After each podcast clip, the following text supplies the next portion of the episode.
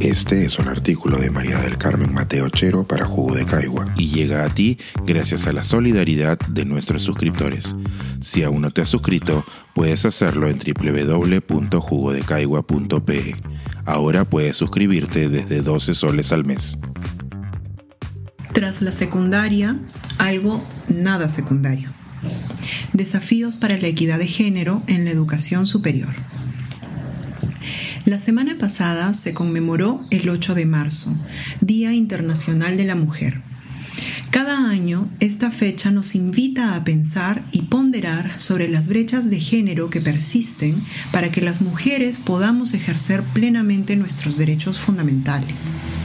Uno de estos derechos es el derecho a la educación, que, considerando los planes de desarrollo personal que puede tener cada persona, va de la mano con otro derecho, el derecho al libre desarrollo de la personalidad. En el ejercicio de estos derechos, cuando las mujeres se desempeñan específicamente en el ámbito de la educación superior, la realidad nos devuelve desafíos que no podemos ignorar y que deben ser abordados para coadyuvar al pleno ejercicio de los mismos. Uno de ellos es la violencia basada en el género en las instituciones de educación superior, específicamente el hostigamiento sexual. ¿Por qué es importante abordar los casos de violencia basada en el género en la educación superior? La violencia basada en el género es una forma de discriminación debido a que el impacto que genera en las mujeres que han enfrentado hechos de violencia hace que impida el goce de derechos y libertades en pie de igualdad con el hombre. En esa medida, el hostigamiento sexual tiene afectaciones concretas. De manera directa en el desempeño y la culminación de los estudios superiores de las personas que han enfrentado estas situaciones. Efectivamente, la Defensoría del Pueblo ha identificado que el grupo más afectado por el hostigamiento sexual en el Perú son las estudiantes mujeres. Es fundamental abordar la problemática desde el ámbito de la atención y desde la prevención. Desde el primero se reconoce el avance que se ha dado al implementar el marco normativo que se ha construido para la atención del hostigamiento sexual en el ámbito universitario, el cual se viene fortaleciendo en respuesta a las necesidades que la realidad nos devuelve.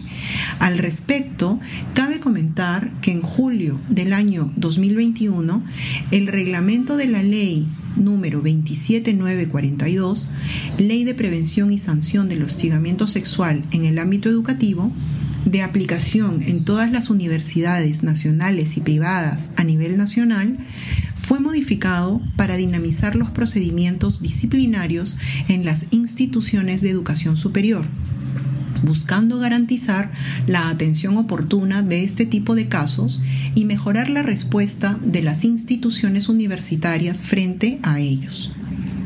Desde el ámbito de la prevención aún hay mucho camino por recorrer.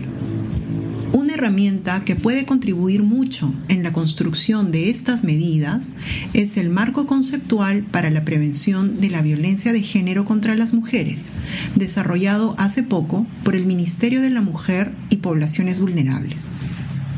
Igualmente, debemos considerar el rol que tiene la sensibilización en la opinión pública sobre esta problemática.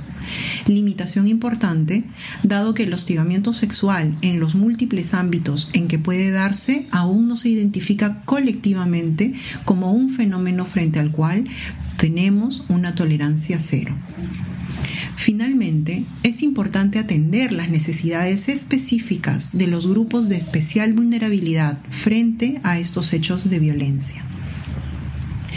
El liderazgo de las mujeres en el ámbito público ha generado un impacto importante en nuestra sociedad, no el suficiente, sin embargo, para terminar de normalizar nuestra presencia en los espacios públicos, instituciones educativas u otros espacios que deberían ser seguros para todas y todos y que inexplicablemente aún no lo son.